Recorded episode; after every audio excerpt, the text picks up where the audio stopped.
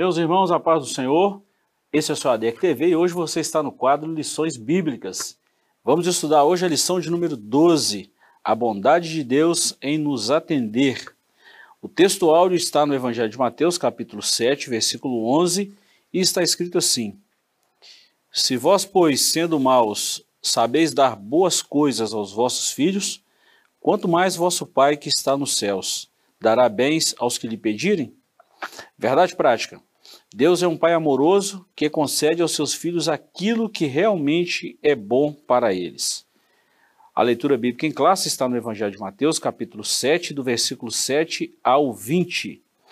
Como sempre, a nossa lição tem alguns objetivos e hoje nós vamos aprender que, ou aprender e compreender o significado da bondade de Deus, conscientizar de que só existem dois caminhos e advertir contra a mentira dos falsos profetas.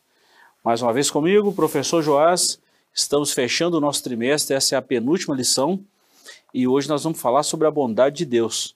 Lembrando que esse tema, bondade, já discutimos ele no Conexão, né? Conexão Teológica. Deus é bom, né? É, e assim, Jesus é, toca nesse, nesse ponto ao falar né, de jejum e oração, né, da confiança que precisa ter em Deus, quem se aproxima dele, né, e ele fala depois da segurança dos tesouros celestiais, é, e aí ele, ele chega nesse ponto, né, depois de falar desses temas, ele chega nesse tema da bondade de Deus. É, ele cuida de tudo que ele, que ele criou, né, e nós, como joias da criação, né, podemos confiar na bondade dele, no cuidado dele, aí Jesus traz essa, essa certeza aí para nós. Né? Ele é bom. Então você pode pedir, porque vocês que não são bons, vocês que são maus, quando se trata de família, vocês sabem dar bons presentes. Né? É, imagina ele sendo bom. Ele é bom. Né? Então vocês podem pedir com essa certeza, com essa segurança de que pela bondade dele ele vai atender. Não porque nós merecemos, não porque nós fizemos alguma coisa que ele nos deva retribuição, né, mas só porque ele é bom. E é mesmo, né, professor? e é mesmo. É, bom, só dando uma lembrada aí, nós estudamos na lição passada, professor, sendo cautelosos nas opiniões. E uma coisa que me chamou muita atenção nessa lição é o texto áudio. É que se nós, se nós seres humanos somos maus e a gente sabe dar boas dádivas aos nossos filhos, quanto mais o nosso Pai, que está no céu, vai dar bens aos que lhe pedirem. Então, é, é, é muito importante isso aqui. A gente sempre pensa em Deus como um pai. E um pai, ele faz o que pode para o seu filho. Estou falando na linguagem humana. Agora, Deus pode tudo. E nós precisamos ter essa certeza de chegar a Deus, essa convicção de chegar a Deus, cientes que Deus é bom. Só que, professor, é bom a gente lembrar isso porque é, há, uma, há uma, uma contraposição também, nós até lemos no, no, nos objetivos da lição, que tem falsos mestres ensinando por aí que quase que a gente tem que imprensar Deus na parede para ele nos dar alguma coisa, né? não é por aí. Tem a vontade de Deus também, né? É, a, a soberania dele, né? É, Exato às vezes é, vai dar outros fins né, é, diferentes daqueles que nós estamos pedindo. Né? É, porque às vezes a gente não recebe o que a gente está pedindo porque a gente pede mal, está né, tá escrito isso. Né, a gente pede por egoísmo, né, por orgulho, para gastar com os nossos próprios deleites, né, é, para investir nas nossas próprias paixões. Né. E aí a gente pede, pede, pede, pode pedir, pode imprensar e não vai, não vai receber porque não está pedindo corretamente. Né? Verdade. É, existe essa, esse aspecto da oração é, perseverante, né? É, e aí existe esse ensino de Jesus que a gente deve perseverar na oração, buscar sempre, né? É, insistir, é, mas isso é, não é garantia de que fazendo assim, qualquer coisa que nós pedimos, nós vamos ser atendidos. Não, a nossa oração precisa estar em conformidade com a vontade de Deus. Né? é, no final das contas, o que vai prevalecer é a soberania dele, a vontade dele. Verdade. Bom, é sobre isso a nossa lição, professor, e nós estamos quase encerrando o trimestre. E depois, por último, semana que vem, nós vamos estudar a verdadeira identidade do cristão. Até agora nós estamos falando dessas bem-aventuranças, da, é, dos valores do reino de Deus e quão bom é o cristão ter ciência disso aqui. Porque nem tudo que a gente pede a gente vai, vai receber, porque tem coisas que não é a vontade de Deus. Deus sabe que aquilo não vai fazer bem para a gente. Então ele fala não para a gente também. O não faz parte do processo, né? É, por isso que é importante saber que Deus é bom, né? Porque é, sabendo que Ele é bom, eu vou aceitar o, os nãos dele, porque aí eu posso ter certeza de que Ele disse não, porque eu vou, isso vai redundar em bênção para mim. Se Ele dissesse sim, isso não seria bom para mim, né? É, então, independente da resposta de Deus, né, é, vai ser sempre para o meu bem a resposta de Deus, porque Ele é bom. É, isso, é, isso é fundamental. Quem se aproxima de Deus deve ter essa convicção, deve ter esse conhecimento do, da, de quem Deus é, né? é. Deus no seu caráter, na sua é, pessoa, né, personalidade, é, na sua forma de tratar com, as, com a sua criação, ele é sempre bom, é sempre. É, então, até naqueles momentos onde dói na gente né, o não dele, né, isso no final vai ser para o nosso bem, né, porque ele não pode agir diferente, ele só pode agir com bondade. Né. Isso, é, isso nos dá uma segurança muito grande. Né? Muito bom, muito bom. Vamos lá, professor, introdução. É, e nós vamos trabalhar essa lição, como sempre, está dividida em três capítulos, né?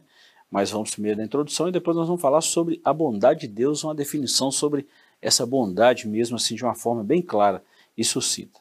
Nessa lição aprenderemos que Deus é bom e que Ele ouve as nossas petições, suprindo todas as nossas necessidades. Pedi, pedi, dá-se-vos-á, e encontrareis, batei e abri-se-vos-á. Veremos também que aqueles que entram pela porta estreita conseguem viver segundo os preceitos de Deus propostos por Cristo no sermão, no sermão do monte. O Senhor é bom e aqueles que têm uma vida de comunhão com Ele e procuram viver cheios do Espírito Santo, examinando a palavra, não serão jamais enganados pelos falsos profetas.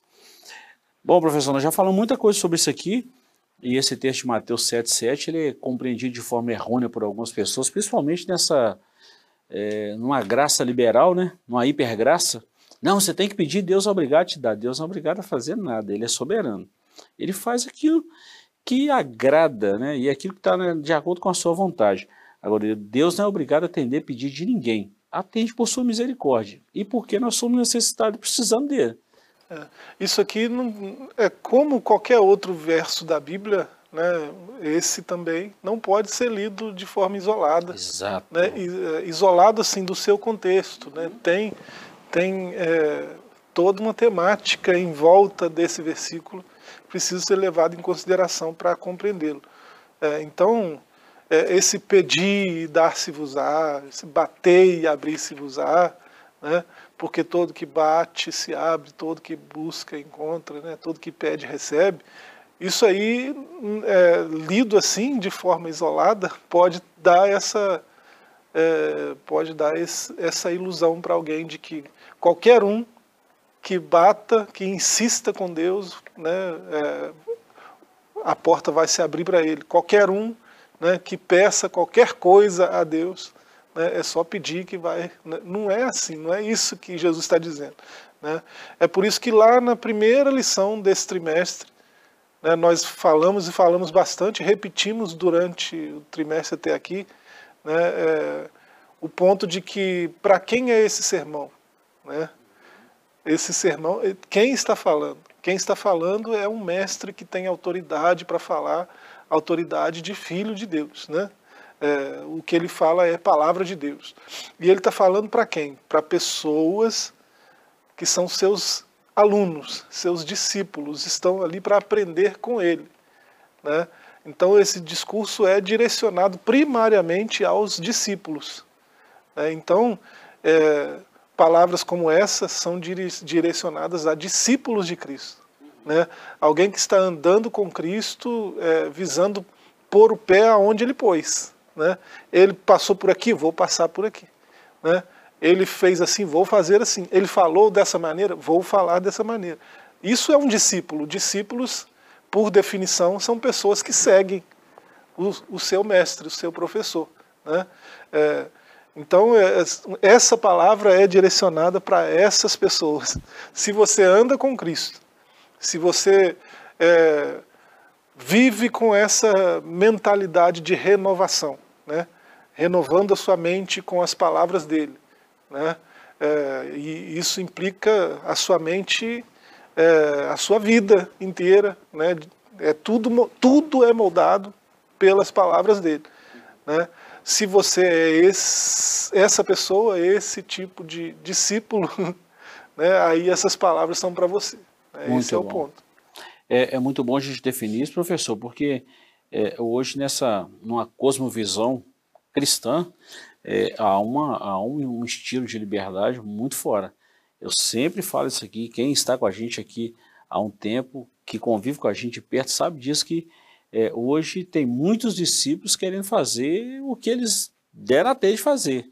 E não é assim, discípulo não faz o que ele quer, faz o que seu mestre determina. É isso. E tem muito discípulo que de qualquer maneira. E está errado isso. Por que, que esse versículo, mesmo se você isolar ele, ele, ele funciona para os discípulos de Cristo? Né? Porque é, o apóstolo diz que nós temos a mente de Cristo.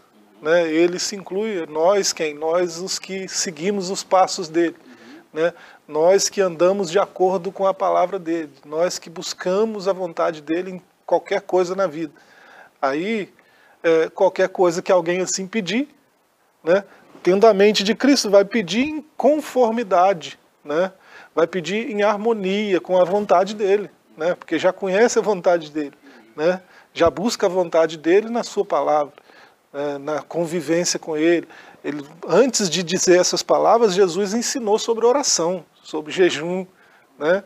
É, então, é, essa, esse versículo, mesmo se isolado, né, ele faz todo sentido aplicado aos destinatários da mensagem do Sermão do Monte. Né? E um outro detalhe também, professor, muito interessante, eu aprendi sobre isso, e a gente já vai logo passar para o capítulo primeiro, é que se eu peço alguma coisa que está em conformidade com a vontade de Deus, com certeza será feito. Agora, como descobrir essa conformidade de Deus? Quando a gente pensa no próximo, na propagação do Evangelho, se vai beneficiar para a salvação, se vai beneficiar para a glória de Deus, para a glória de Cristo, isso aí já está definido biblicamente que é a conformidade, que é um, a vontade de Deus. Nós estamos dando alguns caminhos, né?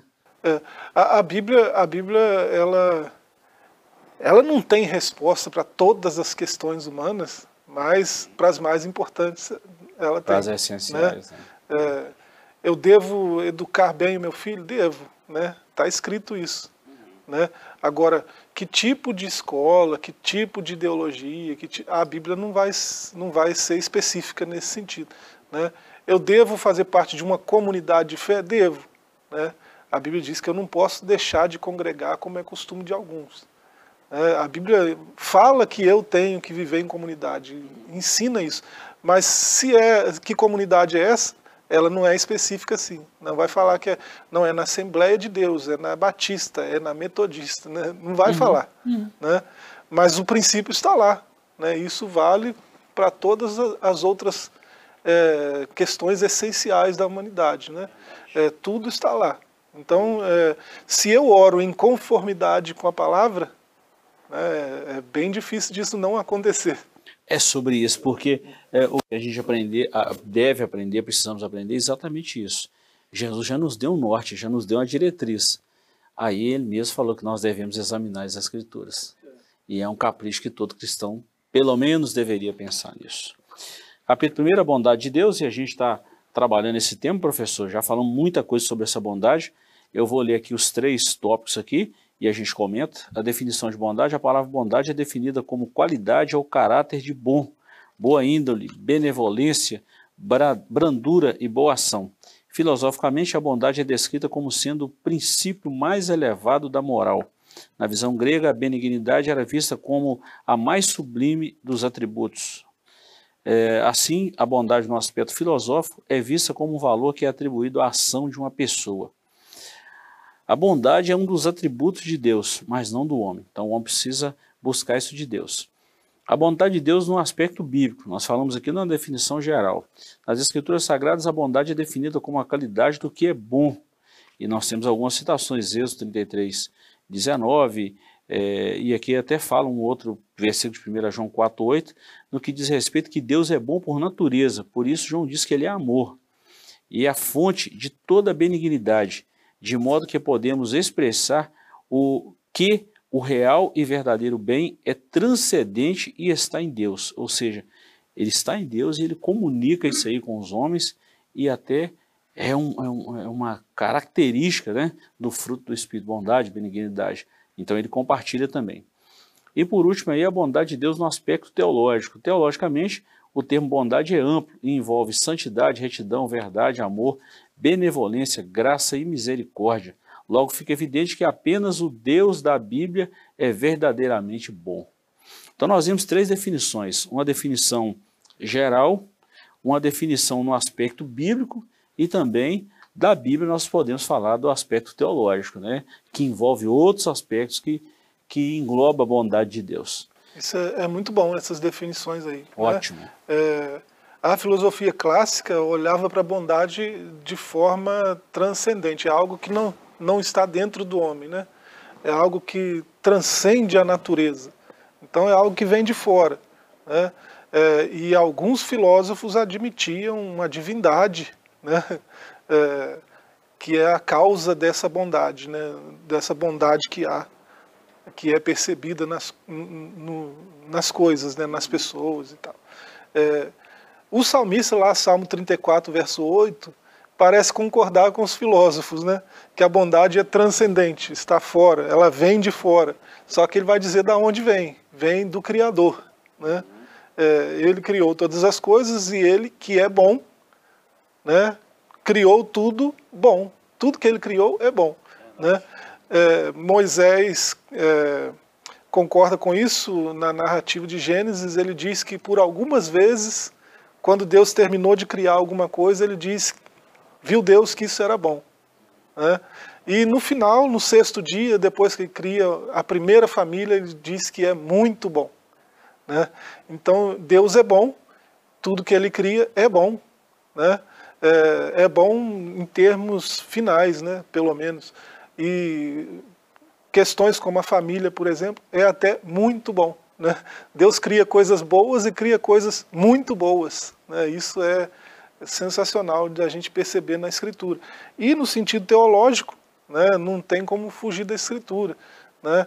É, o salmista vai dizer da bondade de Deus, por exemplo, é, no seu cuidado com Israel, Salmo 106, Salmo 107, pode-se perceber a bondade de Deus no modo como ele trata o seu povo, o povo que ele elegeu. Então, é, Salmo 106, 107 deixa isso bem claro. Né? O apóstolo aos Gálatas, né, no capítulo 5, ele vai dizer que a bondade, ele vai concordar com tudo isso aí, a bondade é transcendente mesmo, ela vem de Deus mesmo, né, e ele vai dizer que ela é um fruto do Espírito ela é parte do fruto. Né? O fruto, no verso 22, o fruto do Espírito é né, amor, alegria, paz, é, benignidade, bondade, fidelidade, longanimidade, domínio próprio, temperança. Né? E, e, então, bondade está inserido ali, na, naquelas características do fruto do Espírito. Então, é algo que vem de Deus. Né? Então, o homem, é, quando age com bondade, é porque todo homem né, independente da distância que há entre ele e Deus, todo homem é capaz de agir com bondade, porque todo homem tem em si a imagem de Deus nele. Né? Alguns menos e alguns mais deturpada, né? É, os que andam com Deus têm essa imagem restaurada, né? e vai caminhando até se tornar varão perfeito. É muito importante isso que você falou, professor, e como a gente aprende com a palavra de Deus, né? Porque um homem natural, ele pode ser bom. Né? E, e, tem muitas pessoas assim, a gente sabe disso. Mas um coração que tem Cristo aí essa bondade, ela... É ressaltada, é diferenciada. É diferente. É, porque é, é, um fruto do Espírito que habita nesse homem regenerado. E para a gente fechar esse primeiro bloco aqui, professor, nosso tempo já está afindando aqui para esse primeiro bloco aqui. É, é, muito importante isso que quando se fala da bondade, essa bondade que nós estamos trabalhando hoje que vem de Deus, Deus compartilha isso com a gente e nos dá essa, essa bondade também através do fruto do Espírito. E essa bondade ela tem um fim: exercer a misericórdia, o amor, a retidão, não em nós mesmos, mas no próximo. É. É interessante, Tiago, né, lá no capítulo 1, verso 17, ele diz que tudo que, que toda, todo presente que é bom, né, toda boa dádiva, tudo que existe de bom no mundo, né, vem dele. Né? Até as coisas boas que a gente faz, a gente só faz porque a gente tem a imagem dele em nós. Né? Então tudo, tudo de bom que existe no mundo vem do Criador. É, e quando está falando aqui desse pedir pedir, está falando num contexto de ser cristão, de orar, de jejuar, de andar em conformidade e mais uma série de fatores que nós já falamos aí. Segura aí, professor. Nós vamos para um pequeno intervalo, voltamos já já com a segunda parte desse estudo maravilhoso. Não saia daí que voltamos já já.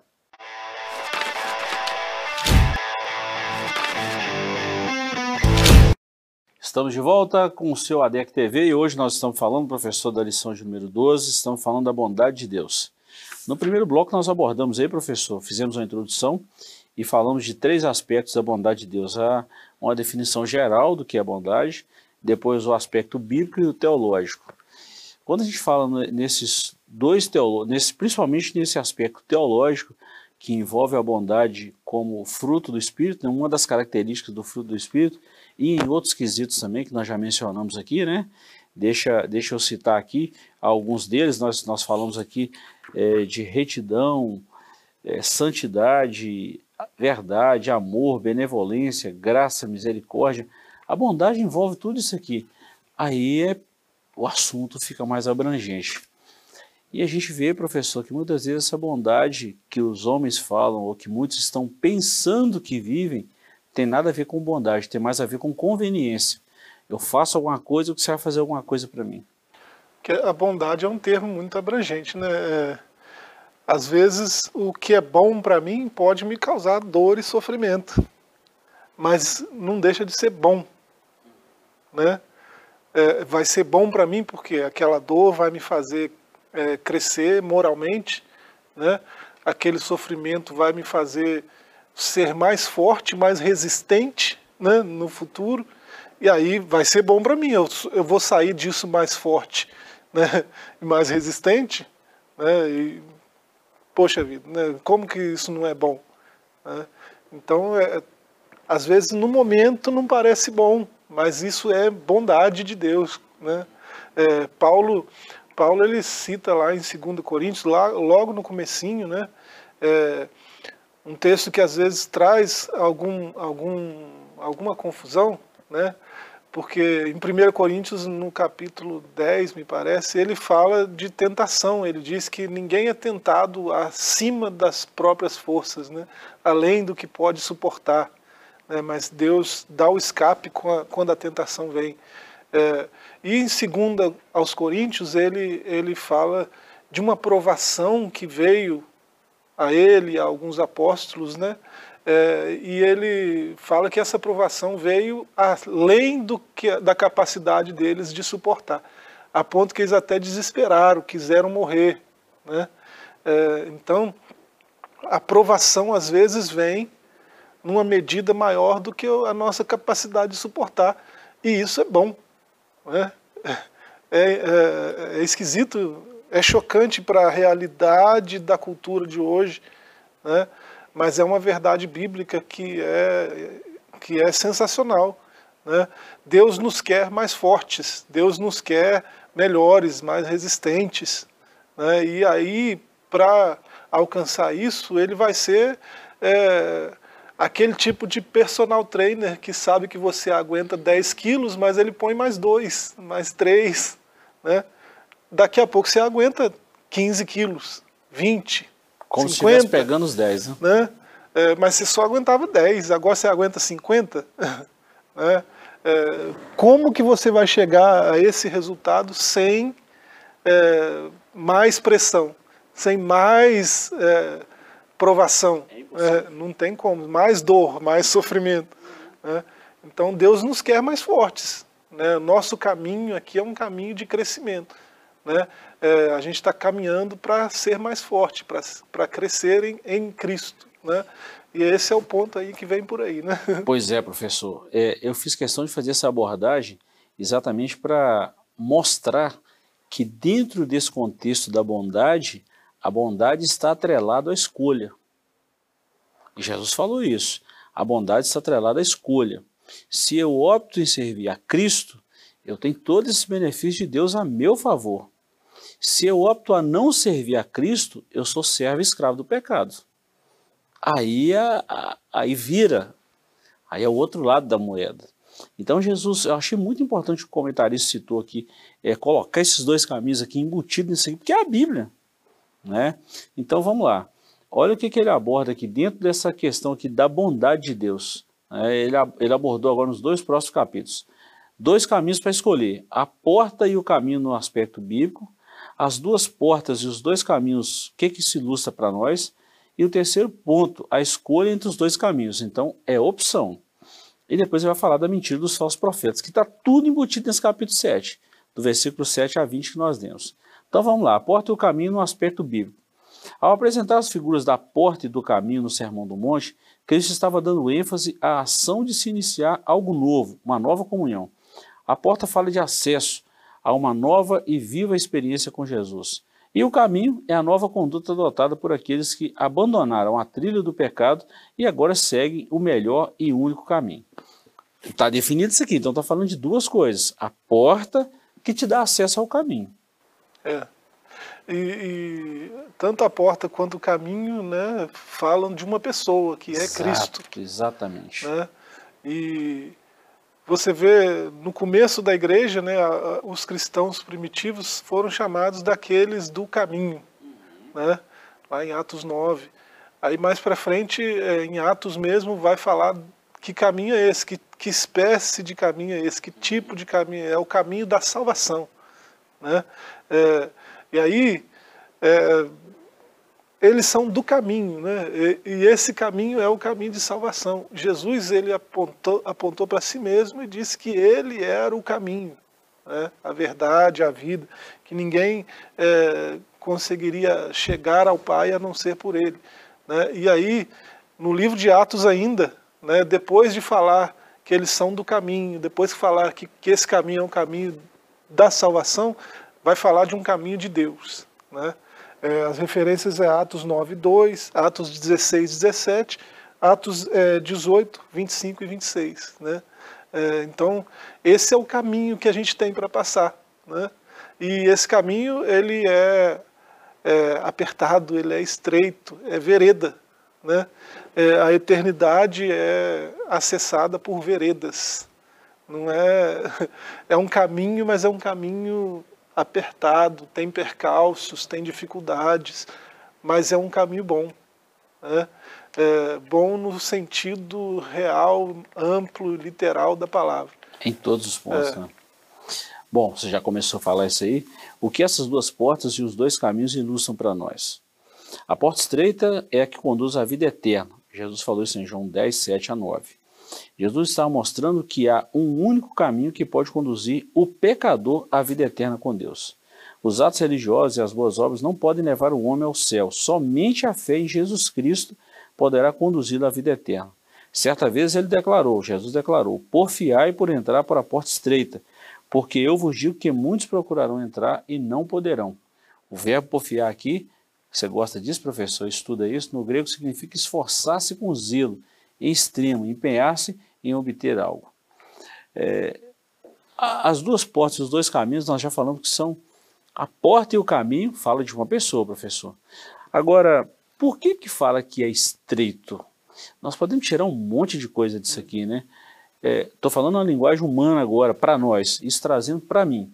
Fala da brevidade da vida, fala que a nossa vida aqui é muito passageira, fala de foco, fala de visão, fala de renúncia, fala de, de vamos falar assim de rejeição, né, as coisas do mundo, fala em, em fechar a porta para o pecado, um monte de coisa. cultura, dificuldade, porque assim, todo mundo está indo por aqui, mas a, a, gente é aquele salmão, né, aquela truta que vai contra... Sempre lá. é, vai sempre na contramão, é contra a cultura, né?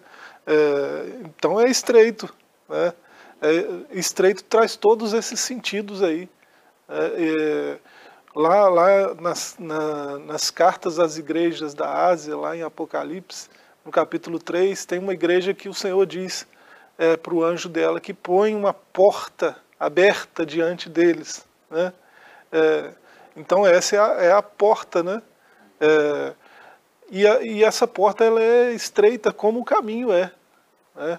É, tem essas dificuldades, não é todo mundo que quer, não é todo mundo que vai por aí.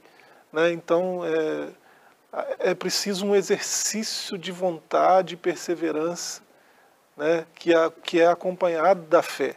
Né? A fé para a salvação, ele mesmo se encarrega de produzir em nós.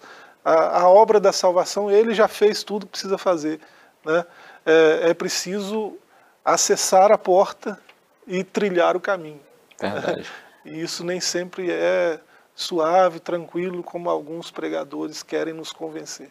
É, eu vou dar um exemplo dessa, dessa porta estreita aí, desse caminho, na verdade, estreito, mas é, antes eu vou falar uma coisa aqui, que é o seguinte, o caminho é estreito porque ele tem um limite também, professor.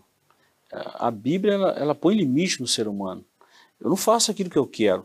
Algumas vezes a gente até faz, mas a gente sabe o resultado final disso aí. A gente sabe que isso vai, não vai dar certo. Então a Bíblia ela vem parametrizar. O que esses falsos mestres não vão estudar para frente agora chama isso, ah, isso é uma hipergraça, Deus te deu liberdade, você pode fazer o que você quiser, Deus, Deus quer só o seu coração. E não é por aí. A gente sabe que o homem, se não tiver limite, ele não vai entender nada do propósito de Deus. Se não tiver submissão a uma autoridade, ele não vai entender nada disso. E a gente vê o mal dessa geração da agora é exatamente isso acha que pode fazer o que quer, pode ir para onde quer, pode fazer o que quiser, e não é bem por aí que Jesus ensinou, não. É, é, eu, eu, vejo no, no livro de Jó, né, uma comparação interessante que ele faz. Ele fala do caminho do, do hoje a gente chamaria de ourives, né, o explorador que vai atrás do ouro. Eu não sei como que, qual que é o nome técnico, mas ele fala desse personagem que vai, é, é um minerador, né? ele vai buscar o ouro, né? e ele fala que quem conhece o caminho dele, né? aí ele vai descrevendo esse caminho, ele vai num lugar onde ninguém está indo, né? e ele cava a terra e vai cavando e vai cavando. É, a coisa vai ficando apertado, cada vez mais apertado, mais estreito, mais escuro, né? E Jó chega a narrar que ele se machuca no processo, né? É, ele vai é, tem é, é, machucados de ralou em alguma pedra, né? E vai se machucando no processo, mas quando ele chega onde ele quer chegar, que ele sabe que o ouro está lá, né? Aí ele pega aquilo e ele se alegra, né? E ninguém está vendo. Jó diz que nem as aves de rapina, que na Bíblia é um sinal, é, é um, uma figura né, das hostes espirituais do mal, né? diz que, Jó diz que nem as aves de rapina, que a gente sabe que aves de rapina têm uma visão muito apurada, nem eles estão vendo. Né? Eles não podem ver, não podem acessar, é só ele e Deus que está vendo aquilo ali. E Jó faz uma comparação com o caminho da salvação, com o caminho da sabedoria, ele faz toda essa comparação aí. Né? E no final, né, lá no capítulo 23, ele diz que Deus fez isso com ele. Ele foi purificado como ouro. Né? É, depois que esse, esse homem pega essa pedra bruta, ele vai lançá-la no fogo. Ela vai ser provada, as impurezas vão ser retiradas e vai ficar só o metal precioso. Jó diz que Deus fez isso com ele. Né? É, o caminho da salvação, que esse caminho estreito, é muito assim. Né? A gente, depois que você dá o primeiro passo nesse caminho, né, você não pode mais olhar para trás. Você não pode mais pensar em voltar.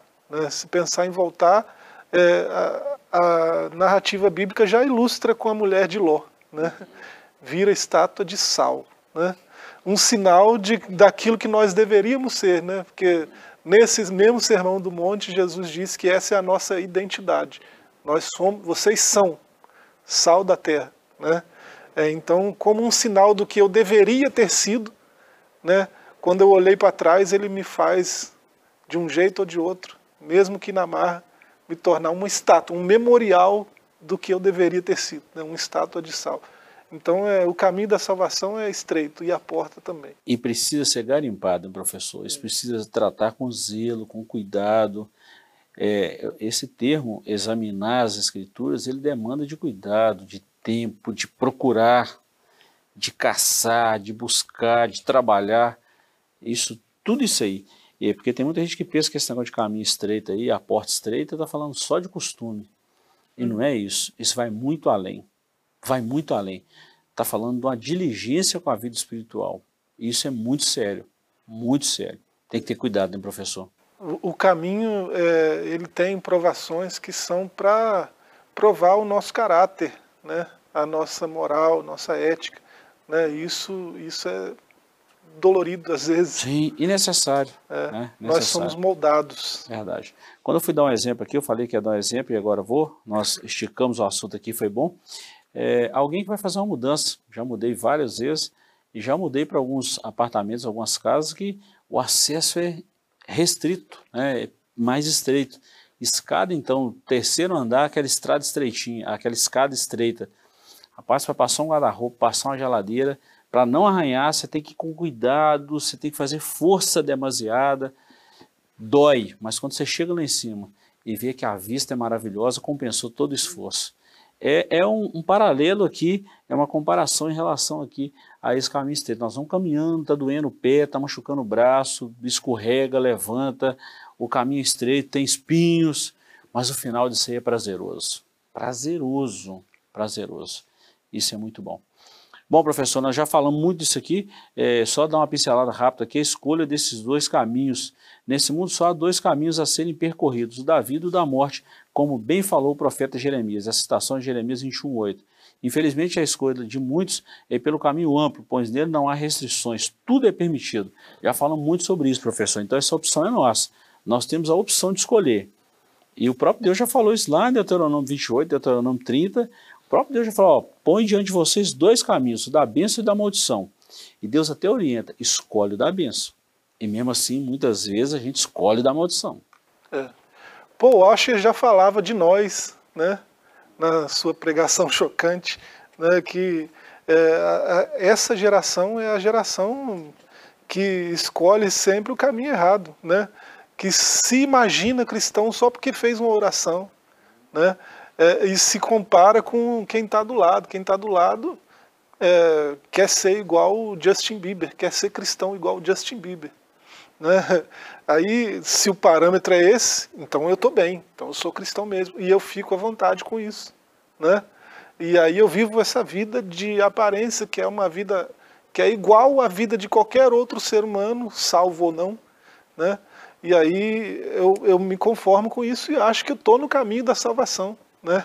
É, e ele e ele diz que não é isso, a salvação não é isso, né? O caminho da salvação é estreito mesmo. Se eu escolho andar com Cristo, né, eu escolho obedecê-lo, ouvir sua voz, buscar sua vontade, né? Rejeitar as paixões mundanas, as minhas próprias paixões, da minha carne, da minha é, natureza de homem caído, pecaminosa, né? Então não é fácil como como alguns querem fazer parecer. Bom, e agora a gente vai falar desse falso mestre que ensina essa largueza do caminho, essa largura, essa, essa flexibilidade de coisas que são claras, doutrinárias e são imutáveis, né? Que é a palavra de Deus. Então vamos lá, e a gente encerra aqui. A mentira dos falsos mestres, cuidado com as falsas aparências. Ponto 2, como detectar os falsos profetas. E ponto 3, uma análise criteriosa. Eu vou ler, professor, e a gente encerra aqui, que o nosso tempo está acaba que não acaba. Na advertência de Cristo contra os falsos profetas, o mestre alerta a respeito da importância de estarmos sempre vigilantes, pois, além de perigosos e de seduzirem outros ao erro, os falsos profetas são lobo disfarçado de ovelha. Está no nosso meio, né? Não deveria estar. Então o crente precisa ter todo o cuidado de estar constantemente em oração, em contato com a Bíblia, em contato com as autoridades espirituais, em conexão com Deus constantemente. Como detectar os falsos profetas? De acordo com a Bíblia de Estudo de Aplicação Pessoal, podemos facilmente identificá-los porque em seus ensinamentos minimizam a Cristo e glorificam a si mesmo. É.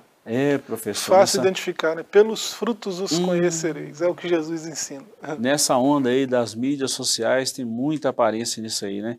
Isso é perigoso, muito perigoso. E uma análise criteriosa. É, eu estou falando isso aqui, professor, porque é muito, é muito fato. A gente vê muitos pregadores, muitos cantores que postam que vão para tudo enquanto é lado, menos congregar. E isso está errado. E a gente precisa falar disso. A gente não pode ser omisso a isso, né? é, postam que estão em todos, em muitos lugares ministrando, falando, pregando, cantando, mas estão na, estudo, na escola dominical, participam de estudo bíblico, frequentam os cultos de oração da igreja, estão, é, vamos dizer assim, periodicamente em comunhão com a igreja, participam, porque a gente precisa congregar, já falamos isso, então isso é perigoso. E para fechar uma análise criteriosa, tanto no Antigo Testamento quanto no Novo, vamos encontrar muitos falsos profetas que se levantam para tentar enganar o servo de Deus. Em geral, eles profetizavam somente aquilo que as pessoas desejavam ouvir e não se cansavam de dizer que foi o Senhor que disse. Eu falei num tom de voz triste, professor, que a gente ouve isso demais hoje. Assim diz o Senhor, e Deus não está mandando falar nada. A pessoa não tem vida com Deus. É doído, viu? E vamos fechar, professor, não é só ensino, o próprio comportamento também. E a gente vai falar aqui, professor, rapidinho. É, a Bíblia vai responder essas questões para nós, assim, principalmente dessas heresias que a gente está vivendo ultimamente. A Bíblia é, é o nosso manual de regra de fé e conduta, e nós precisamos fazer da Bíblia uma lupa para detectar essas heresias, que muitas vezes vem numa sutileza tão grande que a gente não consegue detectar olhos nus. Mas você já falou um texto de Filipenses 2,5, né? Aliás, não é Filipenses 2,5 não. 2,5 é de sorte que temos o mesmo sentimento que houve em Cristo Jesus. Esse é outro, foi João que falou, o apóstolo João que falou que nós temos a mente de Cristo. Isso. E nós temos a unção, de, a unção do alto. E essa unção vai nos capacitar. Então nós precisamos estar em conexão com Deus direto para que a mente de Cristo nos oriente, para que o Espírito de Deus nos oriente e nos faça fugir dessas coisas. É isso. Deus tem misericórdia da sua igreja. Né? Verdade. Né? Cuidado, pessoal.